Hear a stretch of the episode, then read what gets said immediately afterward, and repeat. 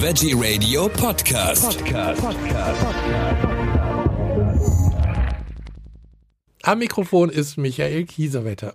Ich habe gestern zwei Pressemeldungen bekommen, die unterschiedlicher nicht sein können. Die eine kam von einer großen Tierrechtsorganisation, da drin steht, eBay Kleinanzeigen verschärft erneut Tierschutzgrundsätze. Tierrechtsorganisation begrüßt Verkaufsverbot von Tierkindern und Reptilien auf Deutschlands größtem Anzeigenmarkt und kurz danach kam dann eine von vier Pfoten. Neuer Vorstoß von eBay Kleinanzeigen auf dem Weg zu mehr Tierschutz ist höchstens ein Tropfen auf den heißen Stein. Zu diesem Thema spreche ich jetzt mit Birgit Thiesmann, Expertin illegaler Welpenhandel bei vier Pfoten. Hallo, Frau Thiesmann. Ja, hallo, schönen guten Morgen. Frau Thiesmann, Sie sind jetzt nicht ganz so zufrieden mit dem, was eBay da gemacht hat. Warum? eBay versucht mit verschiedenen Schritten diesen illegalen Welpenhandel einzudämmen. Aber wir sehen seit vielen, vielen Jahren, dass diese Schritte, muss ich leider sagen, nichts bewirken. Nach wie vor boomt der Welpenhandel. Nach wie vor haben wir wahnsinnig viel illegale Welpenhändler auf eBay. Und nur ein kleines Beispiel. Wir haben heute und morgen drei Beschlagnahmungen, die, ja, die alle von eBay Kleinanzeigen herrühren. Was kann denn da Ihrer Meinung nachgetan werden? Was Vier Pfoten macht, ist, wir fordern seit vielen Jahren eine Identitätsprüfung auf Online-Plattformen. Das bedeutet, es muss absolut nachverfolgbar sein, wer den Hund inseriert. Mhm. Das, also wir haben dafür eine sogenannte Modelllösung entworfen, die haben wir eBay auch schon vor einigen Jahren vorgestellt. Aber aus irgendwelchen Gründen wird die nicht angenommen. Stattdessen versucht man halt mit verschiedenen Schritten dem Ganzen ein Ende zu bereiten. Aber wie gesagt, wir sehen, dass es nicht funktioniert, weil wir täglich damit arbeiten. Wir haben Beschlagnahmungen. Wir haben jeden Tag sehr, sehr viele Beweise, dass, dass sich nichts geändert hat. Die Hunde kommen weiterhin aus dem Ausland. Die sind weiterhin bis jetzt halt auch zu jung. Ähm, die sind nicht geimpft, die kommen mit gefälschten Dokumenten und deswegen haben wir große Zweifel, dass dieser neue Schritt jetzt, ähm, ich sag mal, besonders wirksam sein wird. Sie kümmern sich da ja auch schon länger drum um dieses Thema. Wäre das für eBay eine äh, schwierig einzuführen oder wäre das sogar, ich sage jetzt mal, eine eher leichtere Übung? Also es wäre überhaupt nicht schwierig einzuführen und wir haben ja auch damals ähm, als wir dann in Verhandlungen gegangen sind mit eBay, das ist schon wirklich einige Jahre her, ja. haben wir diese sogenannte Modelllösung vorher entworfen und ihnen vorgelegt, weil wir natürlich auch nicht wollten, ähm, zu sagen, hier, wir, wir stellen uns das so und so vor, jetzt macht mal. Also das wäre anmaßend gewesen, sondern wir haben uns große Gedanken gemacht. Wir haben Monate an dieser Modelllösung gefeilt. Wir haben uns auch Experten dazu geholt, haben uns dann an verschiedenen Standorten mit eBay Kleinanzeigen getroffen die haben sich erst auch sehr interessiert gezeigt, aber leider ist das dann nie passiert. Und so kam es, dass dann immer verschiedene Schritte wieder von ihnen ins Leben gerufen wurden. Zum Beispiel ähm, das Welpen, das war davor, äh, nur mit zwölf Wochen inseriert und verkauft werden dürfen. Und da hat sich natürlich überhaupt keiner dran gehalten. Ich meine, nach wie vor haben wir Welpen, die so jung sind, dass sie es nicht überleben, wenn sie hier verkauft werden. Mhm. Und äh, insofern jubeln wir jetzt natürlich nicht mit diesem neuen Schritt, denn auch da gibt es ja Ausnahmen, zum Beispiel zu dieser zwölf Monate Regelung, äh, dass man Paragraph 11 haben muss, dann darf man die Welpen auch jünger verkaufen. Paragraph 11 fordert aber, also dafür brauche ich doch auch eine Identitätsverifizierung.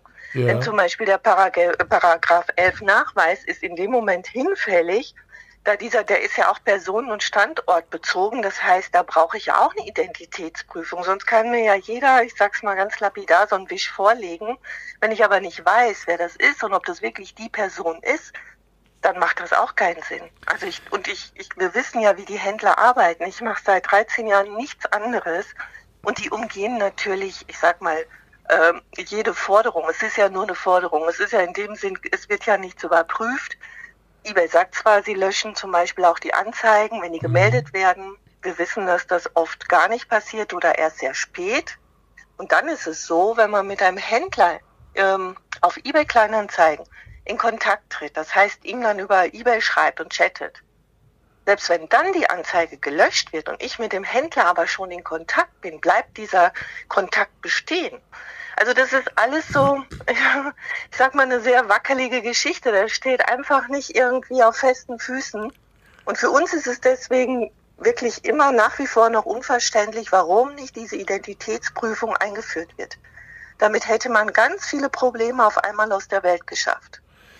Das wäre jetzt auch meine Frage gewesen, warum das nicht passiert. Wer könnte denn sozusagen jetzt Druck ausüben auf eBay? Ist das auch eine Sache, die, äh, wo die Politik reagieren müsste? Nun, auf eBay direkt alleine nicht. Was wir machen, ist natürlich auch ähm, sehr politikbezogen zu arbeiten. Wir machen sehr, sehr viel Lobbywork. Und seit ähm, Anfang des Jahres stehen unsere Forderungen eben nach einer bundesweiten Chip- und Registrierungspflicht schon im Koalitionsvertrag. Das heißt, jetzt ist es natürlich an den Politikern, das auch umzusetzen. Und wenn diese Forderung umgesetzt ist, dann ist natürlich sowieso die Basis dafür geschaffen, dass auch der ganze Onlinehandel komplett reguliert werden kann und muss. Denn so geht das nicht weiter. Ich meine, wir sehen das ja, ich glaube, in der, in der Pressemitteilung von eBay stand ja auch drin, die Zahlen gehen zurück und so weiter. Dazu muss ich sagen, das stimmt nicht, weil wir haben natürlich ein Auge drauf. Also eBay hat Ende 2020 untersagt, dass Welpen unter zwölf Wochen verkauft werden dürfen. Das zum Beispiel ist umgangen worden. Und wir haben dabei nur gesehen, dass die Zahlen trotzdem steigen. Ja. Also nur mal ein kleines Beispiel. 2021 hatte man ungefähr 5000 Verkaufsinserate für Hunde gleichzeitig online. Ja. 2022 zum gleichen Zeitpunkt waren es 8500 Inserate und wir sehen, dass seit 2020 die Zahlen kontinuierlich und ganz rasant ansteigen.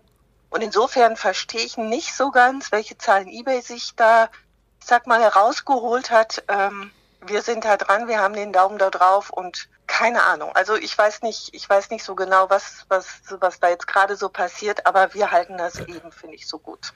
Also ich kann es sowieso nicht nachvollziehen, wieso ich mir ein Tier online besorge. Normal, also mein normaler Weg wäre immer zuerst ins örtliche Tierheim und äh, da sehe ich das Tier, da kann ich äh, gucken, ob es zu mir passt und dann kann ich es mitnehmen. Auf jeden Fall. Und es ist ja auch so, wenn ich dann Probleme habe. Ja, viele Leute ja. wissen ja oft gar nicht, was auf sie zukommt, wenn sie sich einen Hund anschaffen. Wenn ich ins Tierheim gehe, da habe ich Beratung, da habe ich auch, wenn alle Stricke reißen, die Möglichkeit, den Hund dort wieder zurückzubringen. Dann ist er zumindest in Obhut. Ja. Und man darf auch nicht vergessen, die Tierheime platzen aus allen Nähten wir sagen immer Corona-Hunde, also die Hunde, die in der Corona-Zeit angeschafft worden sind, die dann natürlich auch äh, groß geworden sind, die dann unerzogen waren, weil die Hundeschulen zu hatten, die, wo die, mehr, die Leute gemerkt haben, mein Gott, der macht in die Wohnung, der macht was kaputt, der braucht Zeit, ich Geld, das habe ich alles nicht, jetzt kann ich auch wieder in Urlaub fahren. Und äh, ja, in, im Endeffekt ist es jetzt so, dass die Tierheime so knallvoll sind, dass man gar nicht mehr weiß, wohin noch mit den Hunden. Ne? Ja. Da sollte man mal drüber nachdenken, bevor man sich ein äh, Tier holt, gerade jetzt auch kurz äh, vor Weihnachten. Wir haben auch schon drüber berichtet, äh, Hunde unterm Weihnachtsbaum ist eine schlechte Idee. Und äh, Hunde von eBay beziehungsweise Welpen von eBay oder auch andere Tiere ebenfalls.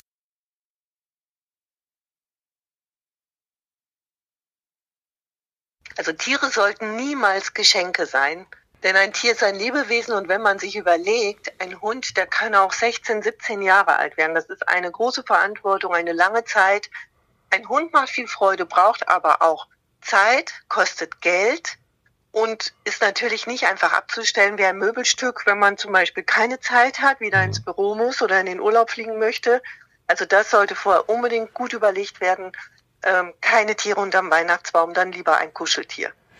Die Tierheime sind ja auch gerade nach Weihnachten immer ganz besonders voll, ne? Absolut. Also das erleben wir immer wieder jedes Jahr aufs Neue.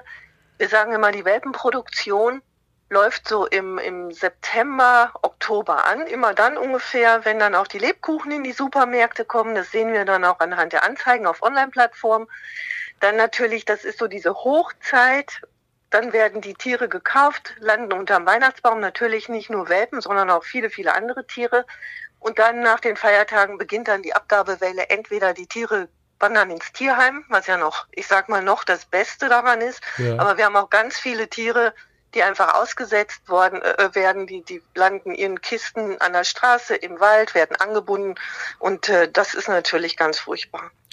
Das ist ganz schlimm. Sie haben übrigens eigene Erfahrungen mit einem äh, Hund aus dem Tierschutz, ne?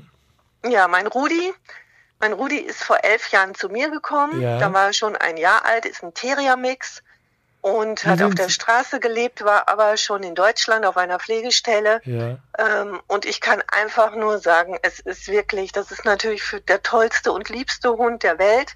Das sowieso, kann, das ist ja immer der eigene. Bitte? Das ist, der eigene ist immer der tollste und liebste. Ja, aber der ist nochmal besonders toll. Okay. Mhm.